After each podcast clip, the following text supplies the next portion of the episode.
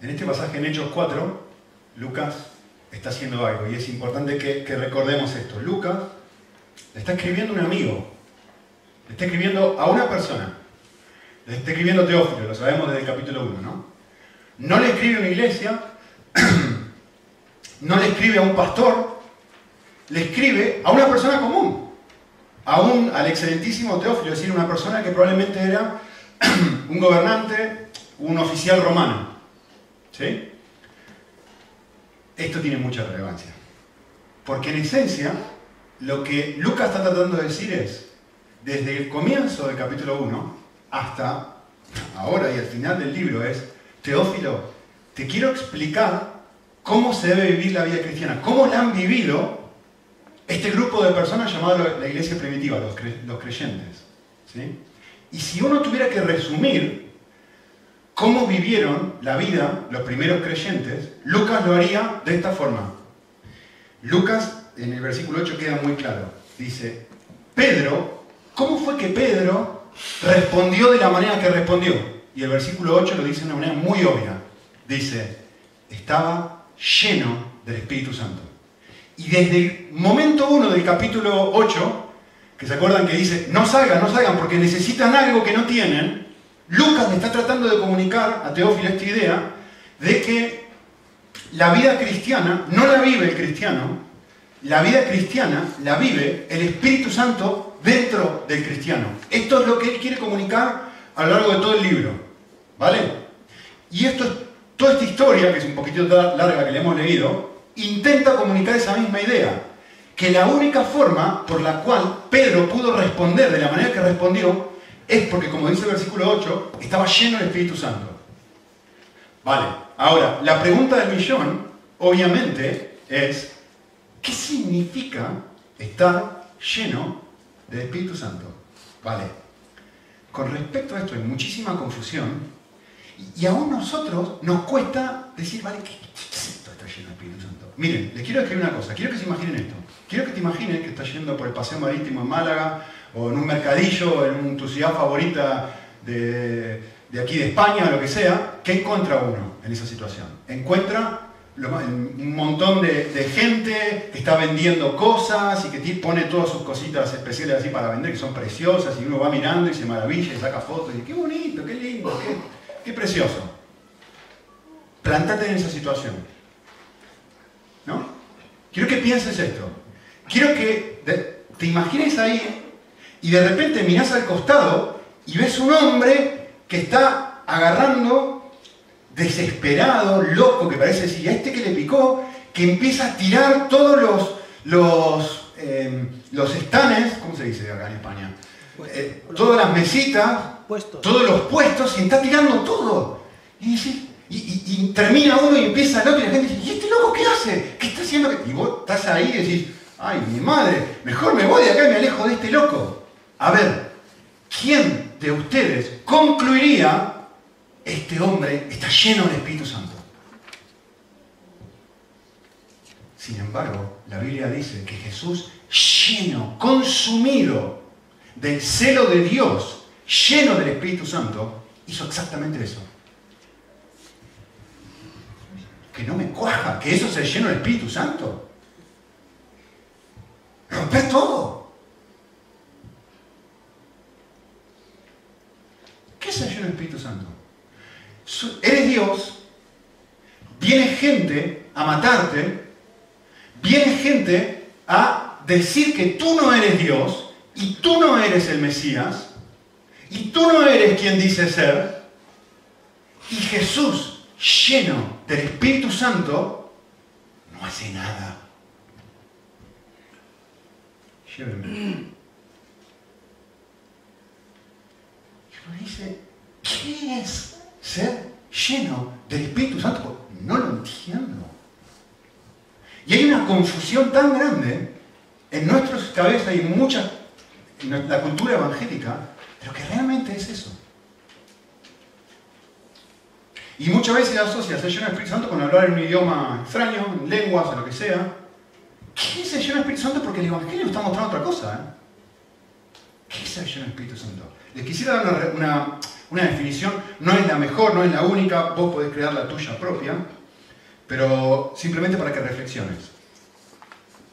Ser lleno del Espíritu Santo es una influencia o control del Espíritu Santo sobre todo aquello que yo amo, sobre todo aquello que yo pienso y sobre aquello que hago, de tal forma que deseo la gloria de Dios, busco el reino de Dios y actúo con el poder de Dios. Volvamos a leer la situación de Jesús, la primera, bajo este lente. El deseo por tu gloria me consume, rompe todo. ¿Está, ¿Está pensando Jesús en sí mismo? Uy, pero esto me van a matar. Si yo rompo todo aquí, ¿está pensando las consecuencias de lo que van a venir sobre su persona? ¿O está pensando en el reino de Dios? ¿Qué es lo que lo mueve a hacer eso? El poder y la fuerza de Dios. Exactamente lo mismo uno podría decir en la segunda situación. Lo van a llevar a hacer... ¿Qué, qué, ¿Por qué está apoderado Jesús? ¿Por qué está influenciado Jesús? ¿Qué es lo que está dominando su, su amor, sus afectos, sus pensamientos, sus acciones? Lo está dominando la gloria de Dios, el reino de Dios y el poder de Dios. Y por eso Él estar lleno del Espíritu Santo es cuando alguien viene y me quiere destrozar, me quiere matar, Hechos 4, me quiere amenazar, quiere decir cosas de mí que no son verdad, bla, bla, bla, bla, Decir lo que tengas que decir. Hacer lo que tengas que hacer. Pero yo voy a seguir haciendo lo que Dios me diga. ¿Qué se está lleno del Espíritu Santo? Piensen esto, eh, en la Biblia está lleno del Espíritu Santo, eh, suele presentarse en contraste con estar borracho, ¿se acuerdan? No, no os embriaguéis con vino, sino ser llenos del Espíritu Santo. ¿Por qué contrasta eso? Porque cuando uno está lleno de vino, uno hace y dice cosas que normalmente no haría, ni diría. O sea, producto de esa influencia, yo tengo un poder, estoy completamente desinhibido. Tengo la habilidad de decir cosas que yo me acuerdo, me da mucha vergüenza decir esto, pero me acuerdo la primera vez que me emborraché, tenía 17 años, eh, me puse alegre, por eso me acuerdo, no llegué a la borrachera completa, pero todavía me acuerdo. Y me acuerdo estar caminando en el centro de La Plata, en Argentina, con mis amigos no creyentes, y, yo iba en el medio de la calle, como si no, como llevándome el mundo por delante, diciendo cosas todo, todo el mundo se reía de mí, porque obviamente yo estaba diciendo cosas muy graciosas.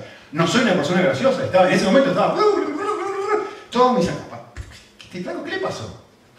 Una influencia en donde ahora puedo hacer y decir cosas que en otro contexto jamás lo haría. Vale. Lo que pasaje va a mostrar es que Pedro estaba lleno del Espíritu Santo. ¿sí? Y yo quisiera mencionar, acá hay un montón de cosas para decir, pero quise leer todo, o quise, quisiera, quise que miráramos todo, para sacar algunos aspectos importantes de, toda la historia, porque esto es una narración. Entonces a veces cuando la cortamos, le quitamos la idea central que quería comunicar el autor. ¿no? Y quisiera hablar de tres resultados de estar lleno del Espíritu Santo, que no puede ver en el texto. ¿sí? Entonces quisiera hablar sobre el primero de ellos. Antes de hacer esto, quisiera que miremos, volviéramos de vuelta a Hechos 4.1 y que te respondas a esta pregunta. Mira, ¿qué esperarías después de predicar? Vamos a decir que te dan la tarea de ir y predicarle a un grupo de personas. Tenés que ir con las escrituras y hablarle, y hablarle de Jesús y predicar lo que estoy haciendo yo en este momento. ¿Qué, ¿Qué esperarías después de una situación así? Yo te digo lo que normalmente los pastores y predicadores que estamos acá enfrente esperamos. Un gracias. O un, uy, qué bueno, me, ministró mucho lo que dijiste. Algunos esperan una ofrenda incluso, ¿no? ¿Qué, ¿Qué esperarías tú después de predicar? déjame mostrarte desde el texto qué es lo que ellos reciben después de predicar. Odio, indignación, rechazo, cárcel. Dice el texto, miren, mientras ellos hablaban al pueblo, ¿qué estaban hablando al pueblo de qué? De Cristo. Mientras ellos hablaban al pueblo, lo vimos la semana pasada, David habló sobre esto, eh, y, noten esto, me parece, me parece una descripción de dibujitos animados. Miren, miren lo que dice. se le echaron encima los sacerdotes, el capitán de la guardia del templo y los saduceos. ¿Vieron los dibujitos animados cuando hay una persona y, se le empiezan a tirar un montón encima? Dice, no hace falta tanto, ¿no? ¿Para qué? Y esto es lo que está pasando acá. Esta gente está hablando de Jesús y se le tiran encima cantidad de personas. ¿Por qué? Porque estaban indignados, dice el versículo 2, que enseñaban al pueblo y anunciaban, presten atención porque esto va a ser muy relevante en un momento, anunciaban la resurrección de Jesús de entre los muertos. Les echaron mano, los pusieron en la cárcel hasta el día siguiente porque ya era tarde. Sin embargo, muchas personas escucharon creyeron. Odio, rechazo, cárcel, indignación. ¿Por qué? Por predicar. Por decir lo que Dios quiere que digan. Como van a decir un ratito. ¿A quién tengo que hacer caso? ¿A ti o tengo que hacer caso a Dios? Le quiero hacer una pregunta. De vuelta. ¿Cómo trata Dios a los que aman? Respuesta normal. Los bendice. Los trata bien. Hace su vida fácil. ¿Cómo trata Dios a los que aman? Les quiero mostrar una foto. Hace un año, ustedes, les muestro la foto porque ustedes lo conocen, ¿no? La mayoría de ustedes lo conocen. Hace un año vinieron Cristo, interesante su nombre, Cristo de la India y su esposa, Melissa, con sus tres niños. Estuvieron aquí con nosotros, por algunos acordaron. Cristo y Melissa eran misioneros de nuestra agencia en la India. Eran, trabajaban en un hospital, en el único hospital entre la frontera de India y Nepal que atendía más de 2 millones de personas. El único hospital a la redonda para 2 millones de personas. Imagínense aquí en Málaga, que solamente hubiera un pedacito de hospital así chiquitito y no somos ni, ni la mitad de esa cantidad de gente. Dos millones de personas que vienen en burro, días caminando, se cruzan la frontera de Nepal para simplemente ser atendidos. Este hombre trabajaba tanto, tenía, estaba 24 horas, no tenía ni tiempo de dormir, entonces lo que tenían que hacer para poder subsistir, la, la agencia acordaron esto, porque se estaba consumiendo su físico, que trabajaba por tres meses, porque no podía tomarse un día libre, porque, a ver, te vas a dormir, pensá esto, dos millones de personas, en el momento que él se iba a dormir, lo llamaban por teléfono, despertaban y decían, es que si tú no vas, es el único médico, si tú no vas, esta persona se muere. Entonces, ¿cómo él en su sana conciencia se iba a poder quedar así? Entonces, no dormía, pasaba muchos días sin dormir. Una situación.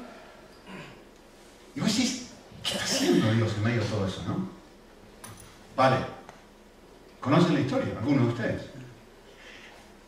Aquí, justamente en esta foto, salen de la India, vienen a visitarnos, intentan volver a India no los dejan entrar. ¿Por qué? Hechos 4. Alguien nos ha denunciado que predicaba el Evangelio. Y por esa razón no los dejan entrar. ¿qué está haciendo Dios? ¿Cómo puede ser algo tan injusto que los traten de esa forma? No estamos hablando del siglo pasado, ¿eh? Estamos hablando de gente que conocemos. Estamos hablando de hace 21 siglos.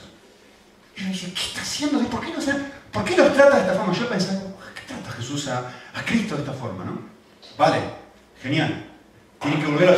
Yo recuerdo textual, la familia entró, yo fui la persona hace un año que fue a buscar a Cristo al aeropuerto. Ustedes tendrían que haber visto su rostro, cómo estaba. Lo tuvieron, literalmente lo metieron preso, junto con otras personas que estaban ilegales, en el aeropuerto, lo tuvieron ahí como dos días, no sé cuánto tiempo, hasta que finalmente lo dejaron libre, lo trajeron y yo lo fui a buscar al aeropuerto. Aquí en Málaga, ¿eh? aquí a cinco minutos. Cuando me vio, lo único que pudo hacer fue tirarse encima de mí y empezar a llorar. Su familia en la India, él siendo indio no lo dejan entrar en la India, y su familia americana sí. Él siendo indio no lo dejan entrar en la India para hablar de qué dice. ¿Por qué Dios trata a sus siervos así? ¿Por qué, si están predicando el Evangelio, pasa esta clase de cosas? Vale, ¿qué está haciendo Dios? Finalmente, tuvieron que volverse toda la familia de Estados Unidos. Intentaron apelar, voy a cortar la historia, intentaron apelar al gobierno de, la India para que les dejaran un permiso para volver. Un año intentando apelar. A una hora se lo negaron. Vale, vuelven a los Estados Unidos. Un hombre que podría estar ganando es un médico graduado eh, de, una facultad tremendamente reconocida que podría estar ganando más de lo que cualquiera de los que está acá sentado. Fácil. En una semana vuelve a los Estados Unidos. Me, me dice esto, escuchen bien, ¿eh? me dice esto, Nico, sentimos, fuimos a ver, con mi esposa fuimos a los Estados Unidos, nos sentamos con ellos y dijeron esto, Nico, sentimos que el Señor está poniendo carga en nuestro corazón para adoptar cinco niños. ¿Qué estás haciendo mientras tanto? Mientras que estás, después de que te han echado del país, después de esta situación tan injusta. Dios nos ha puesto, tienen tres, ¿eh? De ellos. No es que no tienen niños. Dios nos ha puesto a carga porque en los Estados Unidos dijeron esto, creo que les conté algo así. Que en Estados Unidos, en el estado donde ellos están, hay 4.000 niños sin padres. Y ellos pensaron, si solamente una persona de las muchas más de 4.000 iglesias que hay en este estado adoptara un solo niño, no habría niños sin, adoptar en, este estado. Así que decidieron, nosotros vamos a adoptar los que nadie quiere adoptar. Vamos a adoptar a cinco hermanitos de la misma mamá. Estamos abiertos a adoptar a tres, de tres a cinco de la misma mamá. Yo me quedé helado, me siento tan pequeño al lado de él, me saca tanto amor. Vale, no saben lo que pasó, porque pasó el viernes esto. Estoy hablando antes de ayer. En los últimos seis meses, el gobierno de los Estados Unidos, un juez en particular y una, y una mm, familia que no quiere tener, que no puede tener niños, les, en resumen, porque es muy largo, les están impidiendo que uno de los cinco niños viva con ellos. Y hace seis meses que están en un litigio legal para tratar solamente de tener los cinco hermanitos juntos. Me escribió un correo el viernes diciendo, Nico, hemos agotado todas las instancias legales, todas, hace, meses que me vienen escribiendo sobre esto, y todas las instancias legales. Y nos han dicho no. La única instancia legal que nos queda es apelar a la Corte Suprema de Justicia. Y uno dice, ¿y qué está haciendo Dios? ¿Cómo puede ser que una persona que está buscando semejante nivel de bien, Dios lo trate de esta forma?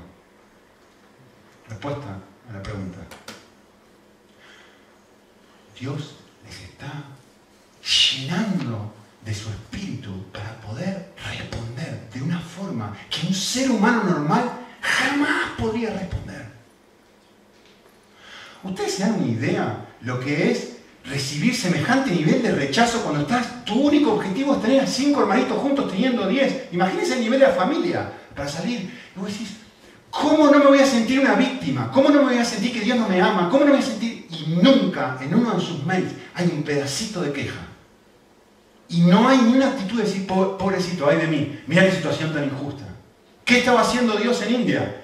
Preparándolo para esto. ¿Qué estaba haciendo a Dios preparando a estas personas? Generando en estas personas un corazón que es imposible que ellos tengan sin la influencia del Espíritu Santo en ellos. Eso es lo que estaba haciendo. Y eso es lo que en un segundo les voy a probar. Que también está haciendo en tu vida, en mi vida y en la vida de ellos. Esto es, porque así como los sufrimientos en Cristo abundan, son grandes, así también la realidad del Espíritu Santo llenándonos y encontrando un consuelo que solamente puede ser encontrado de una forma real en la persona del Espíritu Santo cuando estoy lleno de Él. Diciendo, vale, yo voy a cambiar lo que amas y de cambiar y de sentirte una víctima por lo que está pasando, amar a mi reino. De sentirte triste porque está pasando, decir, feliz, el Señor está en su trono, no hay nada fuera de su control, está todo bien. De decir, Vale, si, yo no puedo tener los cinco niños juntos, hay algo. Si yo no puedo entrar a India, el Señor sabe. Si yo pierdo mi ministerio, hoy no es más misionero, les aclaro. ¿Por qué? Por predicar a Cristo. Que se te rompa tu sueño. Lo que es que se preparó toda la vida, nueve años estudiando medicina, para ir a la India y pudiendo ser millonario en los Estados Unidos, yéndose a un país más pobre del mundo y de repente dice, después de un par de años estar ahí, no más está una un corazón que está, no un héroe, no una persona extraordinaria, ¿eh? un tipo normal como tú y como yo, llena de deseos que no son normales, llena de pasión por el reino de Dios y no el propio. Esto es lo que vemos aquí. ¿Por qué digo esto? Porque si usted lo piensa en un segundito, este pasaje que estamos leyendo ahora es un intermedio, es justo el medio entre dos grandes eventos en la vida de Pedro. Piénsenlo un segundito. Primer gran evento en la vida de Pedro Pedro no está dispuesto a morir por Jesús. Y lo niega tres veces, ¿se acuerdan esto? Hace 40 días que pasó esto, ¿eh? Históricamente hablando, un poquito más por ahí, pero no más de dos meses. Y en este momento, la misma persona, la misma persona, capten esto, ¿eh? La misma persona que hace 40 días no quiere morir por Jesús, ahora lo amenazan de muerte y dice, yo no me callo. Y uno dice, ah, no, es Pedro. No, perdón, no es Pedro. Ah, no, no, es Cristo. No, perdón, no es Cristo. Teófilo, te quiero contar que Pedro reacciona de la manera que reacciona porque estaba lleno del Espíritu Santo. No es una persona especial. Ni Cristo ni Pedro. Son personas llenas de alguien especial. Y, quiero enfatizar esto, por eso me voy a tener acá un poquito más que en otros lugares. Pero quisiera enfatizar esto. Esto no tiene nada que ver, miren esto. Esto es un grupo de personas recién convertidas. Recién convertidas. ¿eh? Los tesalonicenses se acaban de convertir hace meses. No han pasado seis meses de que son creyentes. Para que ustedes se den cuenta que no tiene nada que ver con Pedro. Y miren lo que dice. Vosotros, hermanos, viniste a seis imitadores de las iglesias de Cristo que están en Judea. Porque también vosotros padecisteis exactamente los mismos sufrimientos. ¿En manos de quién? En manos de tus propios amigos en manos de tus propios compatriotas, el que, o sea, tu misma gente te está maltratando, tal como ellos amar a los judíos. Y dice, esto no es una excepción a la regla, eso es lo que quiero mostrarles. Y, Lucas está tratando de comunicarle a Teófilo decir, vale, esto es así. Y será así para ti, que no eres un apóstol, que no eres una iglesia, que no eres un pastor, y no eres nada, esto es una persona común.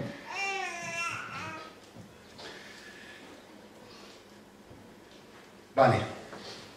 Segundo resultado, que no voy a hablar ni más de un minuto, pero muchos, versículo 4, que habían oído el mensaje creyeron, llegando el número a 5.000 personas. Segundo resultado de escuchar el mensaje. Fruto. Eh, alguien lleno del Espíritu Santo es alguien lleno de fruto espiritual. Es que es imposible que no suceda. Cristo mismo dijo, si me está siguiendo, sígame y yo os haré pescadores de hombres. Eh, me encanta este pasaje porque es fabuloso. No dice, sígame y serás un pescador de hombres. No. No dice, sígame y eh, algo va a suceder. No, no, no. Sígame y yo voy a estar haciendo algo que tú no puedes hacer. Ahora, acuérdense que Lucas mismo nos había dicho que Jesús comenzó a hacer cosas y las sigue haciendo. ¿Cómo? A través de su Espíritu. Es decir, cuando hay una influencia real del Espíritu Santo sobre mi vida, es que es imposible que no suceda, que no estoy siguiendo. La, realidad es que si no está pasando esto, me tengo que empezar a analizar y decir, vale, no debo estar siguiendo a Cristo, puesto que no estoy eh, pescando hombres. Dejo esto en costado, porque el énfasis del, pasaje es otra cosa. Tercer fruto espiritual. Y acá me voy a encallar y me voy a quedar el resto del tiempo que nos queda juntos. Eh, hay algo que, llama la atención en los versículos 5 y 6 y en todo lo que queda del pasaje que es fabuloso. Dice, la gente se le echa encima, los meten en la cárcel, los sacan, sucedió que al día siguiente se reúnen gobernantes, ancianos y escribas, y, uno dice, ¿por qué gasta pluma Lucas en estas cosas? ¿no? Pero mira lo que va a decir ahora. Dice, y estaban allí y los nombran el sumo sacerdote Anás, Calfás, Juan y Alejandro. Y miren esto, dice, y todos los que eran linaje de los sumos sacerdotes. A ver, pónganse en escena. ¿A, quién de ustedes le gusta hablar en público? Así. Uno tiene pánico cuando tiene que hacer eso. Y especialmente si no está preparado, ¿no? A ver, imagínate una situación en la que no solamente tenés que hablar en público, sino que tenés que hablar delante, esto es como si te pusieran delante del presidente de la nación y todos sus ministros. Es que no hay nadie más alto que estos. No hay nadie más alto que estos. El nivel de temor, de pánico que te daría algo así, ¿qué voy a decir? ¿Qué voy a decir? ¿Cómo te hacer? El pánico que te daría. Y por eso lo nombra y empiezan a interrogar. Y quiero que noten algo, porque se sigue la situación, ¿no? Les pregunta con qué poder, el texto nos informa con qué poder, es ridículo esto. Dice el pasaje, le dije que prestaran atención. Indignados en versículo 2, porque enseñaban al pueblo y predicaban la resurrección de los muertos, están frente a este grupo de personas tremendamente intimidante y dicen, les quiero decir algo, ustedes crucificaron a Jesús Nazareno, a quien Dios resucitó entre los muertos. El mismo grupo de personas que dice, te metí en la cárcel por hablar de la resurrección de los muertos, ahora yo te quiero decir algo, te voy a hablar de algo a ti a los ojos, te voy a hablar de la resurrección de los muertos. Y dice, ¿de dónde sacan el coraje para hablar algo de esa forma? Frente a Anás, Caifás y los demás que estaban ahí. ¿De dónde saca ese poder? ¿De dónde saca esa valentía? ¿De dónde saca esa clase de fuerza? Yo la quiero. Y, miren la conclusión, porque ustedes dicen, bueno, por ahí esto, estás leyéndolo vos en el pasaje, Nico, pero esto no está en el pasaje, lean el pasaje en versículo 13. Conclusión, no de Nico, sino de todos los que estaban ahí. Miren la conclusión. La conclusión es una palabra, ¿eh? Versículo 14. La conclusión es, y vieron la confianza. Tercer resultado, estar lleno del Espíritu Santo. Confianza. Y viendo la confianza de esta gente, y dándose cuenta que eran hombres sin letras, sin preparación, se maravillaban. Acá hay una realidad, hay una libertad de Pedro y Juan, de de temor hacia las consecuencias que puede traer sobre su vida, hacia las amenazas que esta gente les está yendo. ¿Producto de qué? El texto nos informa, producto de que están llenos de la fuerza y del poder de otros, que no son personas especiales, son como tú y como yo. Ese es el desafío. Y, de hecho concluyen y se dieron cuenta que habían estado con Jesús. Les cuento algo rapidito, a ver si me dan tiempo. Esta semana casualmente, viene mi hija, estoy en mi, oficina en casa y viene mi hija y, casi viene llorando, o la semana pasada fue. Viene llorando y me dice, papá, mi, maestra, de, mi profesora de patín me maltrata, me trata mal.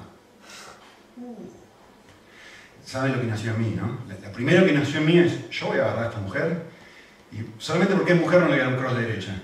Pero lo primero que sale de mí es voy a hablar con esta mujer y voy a cantar las 40. Pero lleno el Espíritu Santo. digo, vení mi amor, sentate un momento con papá. digo, ¿sabes qué? Papá cuando era pequeñito, y me dice, no quiero ir más.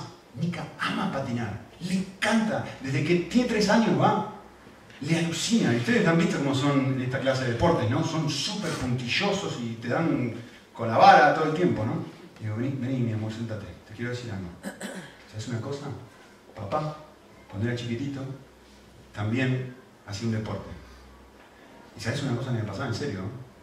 digo, ¿sabes una cosa que me pasaba, mi amor? Cuando mi entrenador estaba, yo jugaba súper mal. Y cuando mi entrenador no estaba, yo era mejor, jugaba súper bien. Y le digo, ¿sabes una cosa, mi amor? Me di cuenta de algo. Yo en ese momento no conocía a Jesús. Le dije esto, ¿eh? así sentadito y lo he hecho. En ese momento no conocía a Jesús. Y no sabía algo que vos sí sabes. ¿Sabes qué? Nuestro corazón es como una tacita. Y nosotros vamos por la vida pidiéndole a la gente que nos llene esa tacita con amor.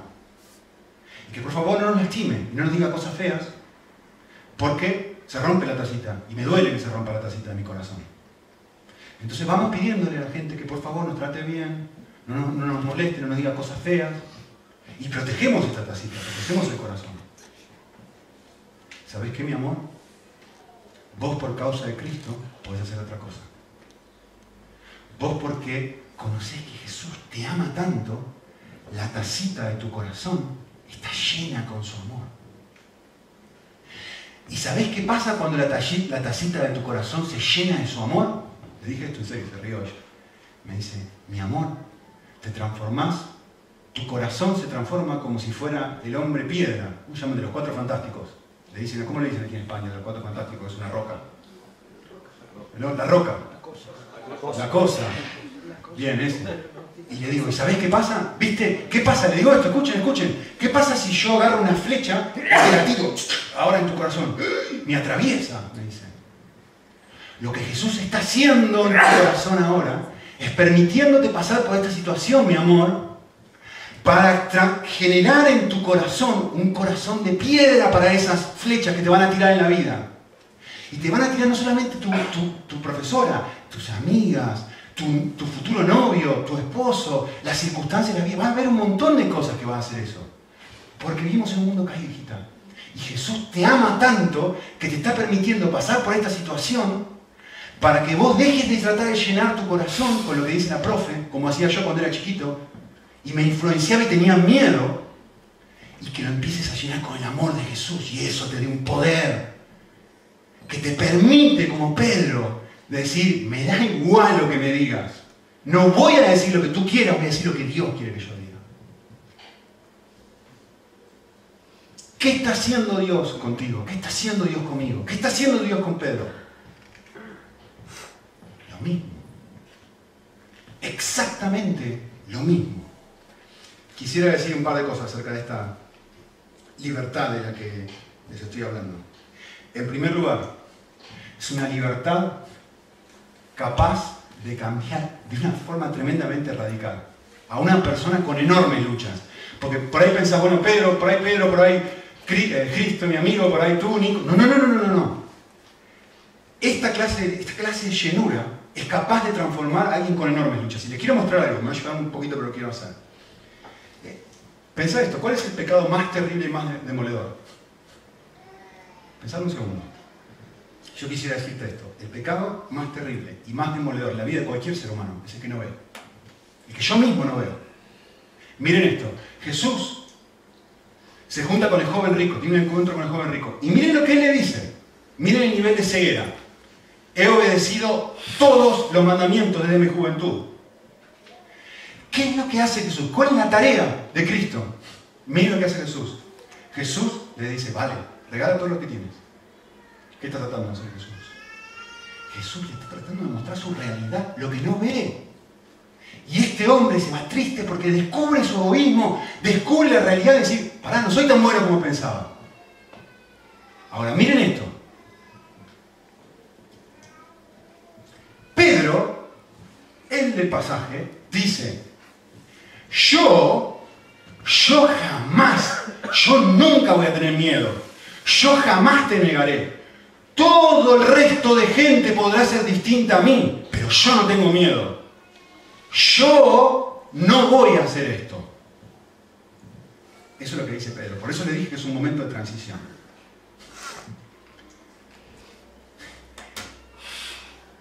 Una sirvienta. A ver, yo sé que es difícil para nosotros captar la, ironía de esto. Una mujer, y por favor, no, no tome nadie más, ¿no? pero una mujer en ese momento era casi considerada como un no humano. Una sirvienta peor de lo peor.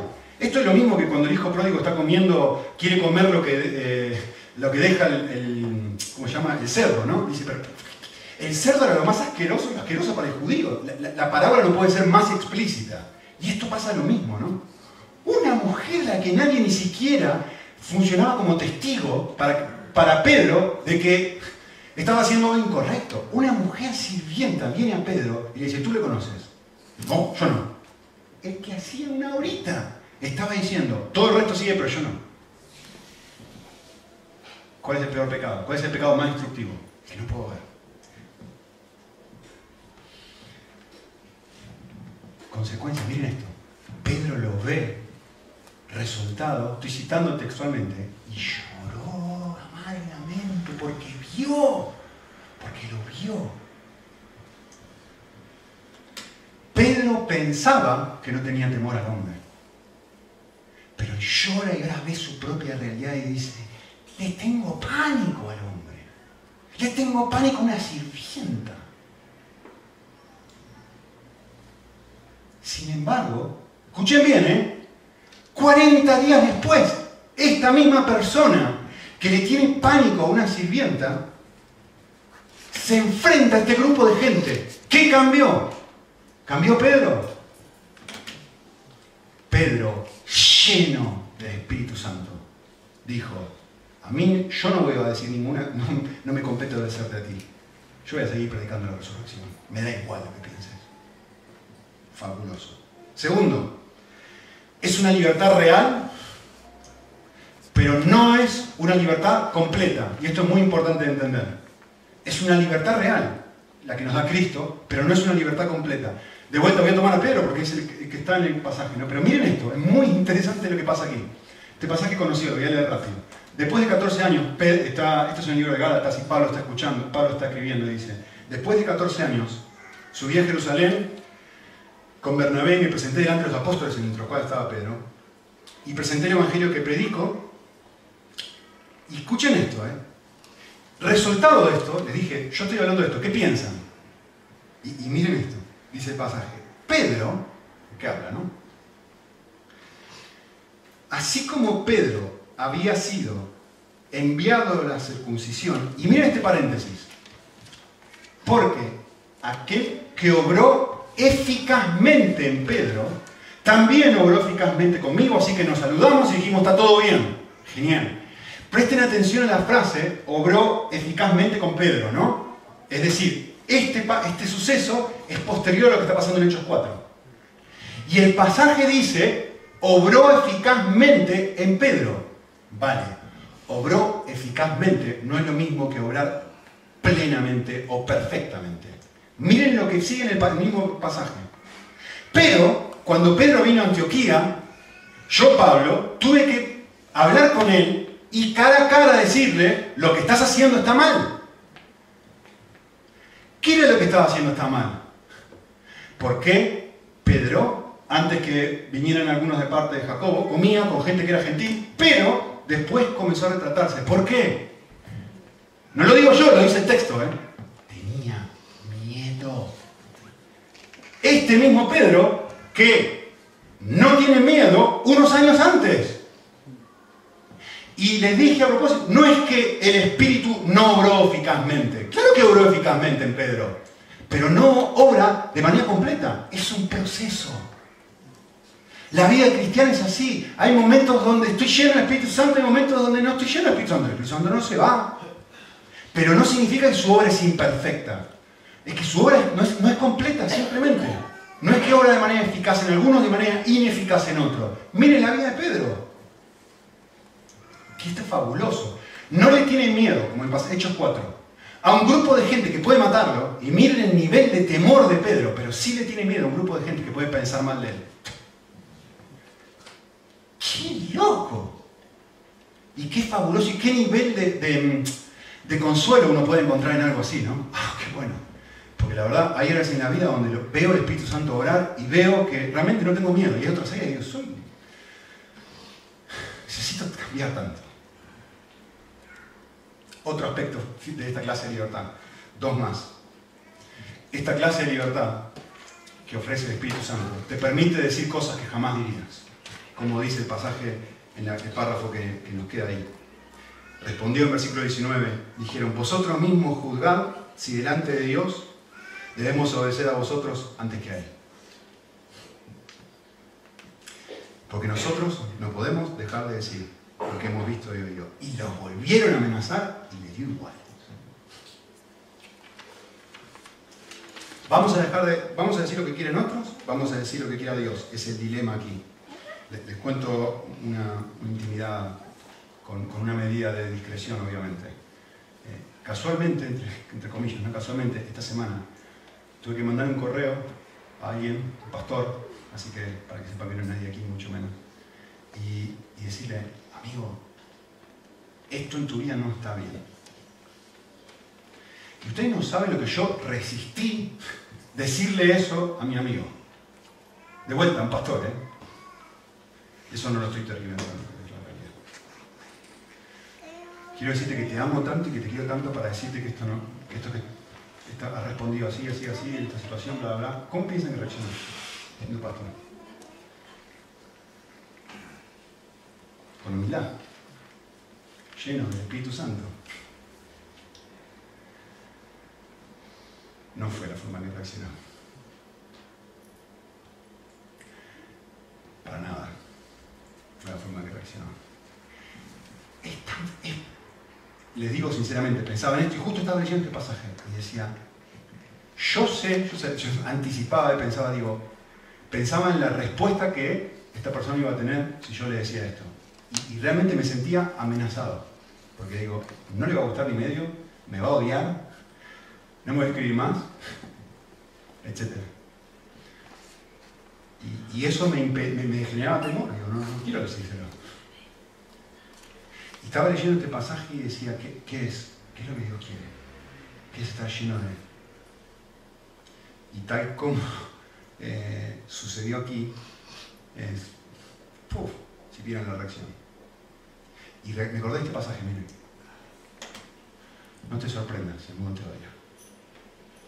Me trajo tanto consuelo. Digo, a mí me odiaron antes. Si, si fueras uno más del mundo, el mundo te amaría. Pero no sos este mundo. Y por eso el mundo te odia. Un siervo no es mayor que su Señor. Tú eres mi siervo. Tú eres mi siervo. ¿Quién te odia? ¿Quién te odia? ¿Quién te trata como lo trataban a Cristo? ¿Dónde está la situación en tu vida en donde estás viviendo de esa forma? Te sorprendas por el fuego de la prueba que en medio de vosotros ha venido para probar. Primera Pedro. La última eh, resultado que vemos en el pasaje. Y, esto es, quiero que se vayan con esto, porque esto es precioso. Esto es la cosa más linda de todo que voy a decir ahora. Así que váyanse con esto, con algo muy positivo. El último párrafo, del 23 al 31. Vemos que la libertad que experimenta esta gente es una libertad basada en apropiarnos de los méritos de Jesucristo. Es una libertad basada en apropiarme del Evangelio. Miren lo que está pasando aquí. Eh, versículo 23. Cuando fueron los suyos, les contaron, y la respuesta, con todo lo que había sucedido, la respuesta de esta gente fue empezar a adorar a Dios y empezar a recordar lo que le pasó a Jesús. ¿Qué fue lo que le pasó a Jesús? No se lo pierdan, ¿eh? Versículo 25 dice, la gente se enfureció, los gentiles se enfurecieron contra él, los pueblos tramaron cosas vanas, se presentaron los reyes de la tierra y los, los gobernantes se juntaron contra el Señor y contra su Cristo, y lo explica y dice, porque en verdad Herodes y Poncio Pilato y los gentiles y los pueblos de Israel, todos ellos se aliaron para matar a tu Cristo, matar al Cristo. Conclusión, dice, y ahora Jesús, y ahora Señor, están orando, ¿eh? Considera estas amenazas y permite que tus siervos hablen estas palabras con toda confianza. Y después de orar, el lugar tembló. Y miren esto, ¿eh? Fueron llenos del Espíritu Santo y hablaban la palabra con valor. Todo el pasaje habla sobre lo mismo. Vale. ¿Cómo funcionó todo esto? ¿De dónde ellos sacaron todo esto? Se lo quiero explicar. Rapidito. Miren esto. Muchas veces nosotros pensamos en la vida de Jesús, en lo que Él hizo. Uy, qué buen ejemplo. Él sufrió, Él se entregó así para que, lo, para que lo crucificaran, se dejó que lo escupieran, Él dejó que le clavaran una lanza, Él dejó que le clavaran clavos y decimos, vale, qué buen ejemplo. Yo tengo que imitar. Ah, Nico, lo que vos me estás diciendo es que yo tengo que ser como Él y que Él es el ejemplo de vida. No, si entendés eso, me estás entendiendo mal. No es eso lo que yo estoy diciendo. Jesucristo no es un buen ejemplo. La vida de Jesús es mucho más que un buen ejemplo.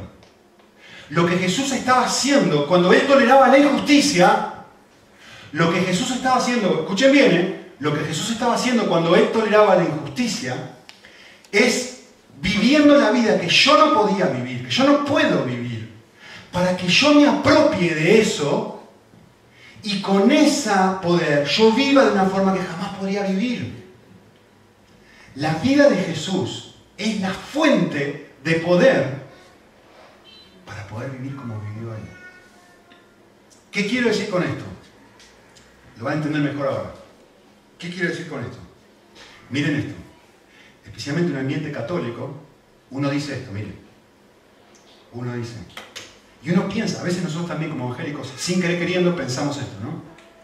La respuesta a mi oración depende de cómo yo vivo. Y a veces entramos delante de la presencia de Dios o vamos a orar y, lo primero que hacemos es analizarnos a nosotros cómo hemos vivido, ¿no? Y si hemos vivido bien, nos sentimos con más confianza de hablar a Dios. Y si hemos vivido mal, nos sentimos con menos confianza de hablar con Dios, ¿o no?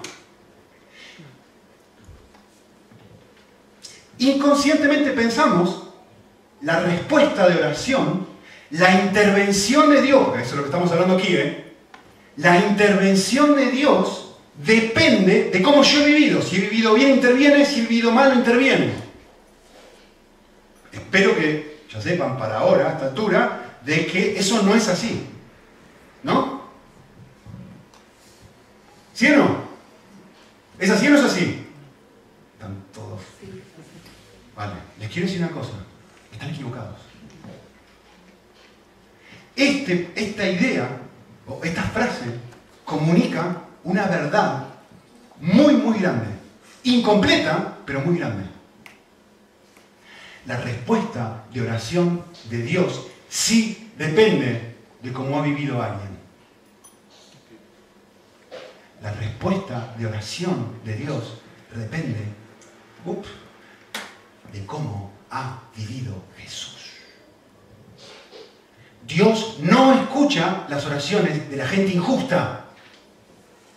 Dios solamente escucha las oraciones de la gente justa. Dios escucha las oraciones de una sola persona, su Hijo. El texto dice, Jesús fue el fiel. Jesús fue el que toleró los golpes. Jesús fue el que toleró todo esto. ¿Qué estaba haciendo Jesús con todo eso? Con su obediencia, con su tolerancia frente a la injusticia, con los golpes que él estaba recibiendo, Jesucristo estaba comprando la intervención de Dios sobre tu vida. Lo que Jesucristo, su fidelidad, en un momento donde uno dice, pero acá tiro todo por la ventana, su fidelidad ganó la respuesta a mi oración. ¿Por qué nosotros, qué dice el libro de Hebreos?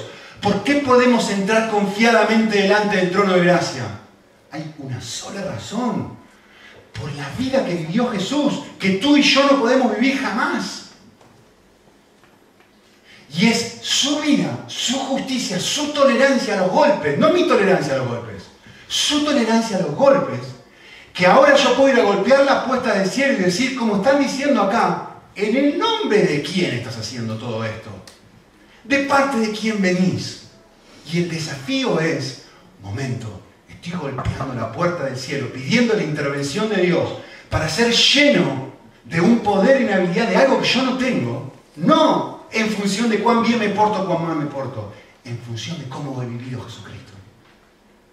Y eso me permite golpear el trono de Dios con confianza y le permite a Dios responder cada una de mis oraciones. Y por eso cada una de estas oraciones termina como termina. ¿Cómo termina? En el nombre de otro. Por la vida de otro. Por la fidelidad y la obediencia de otro que tiene que responder a esta oración, Jesús, Señor. Y ahí está el poder para poder vivir de una forma diferente. Muy bien, terminamos aquí, vamos a ver.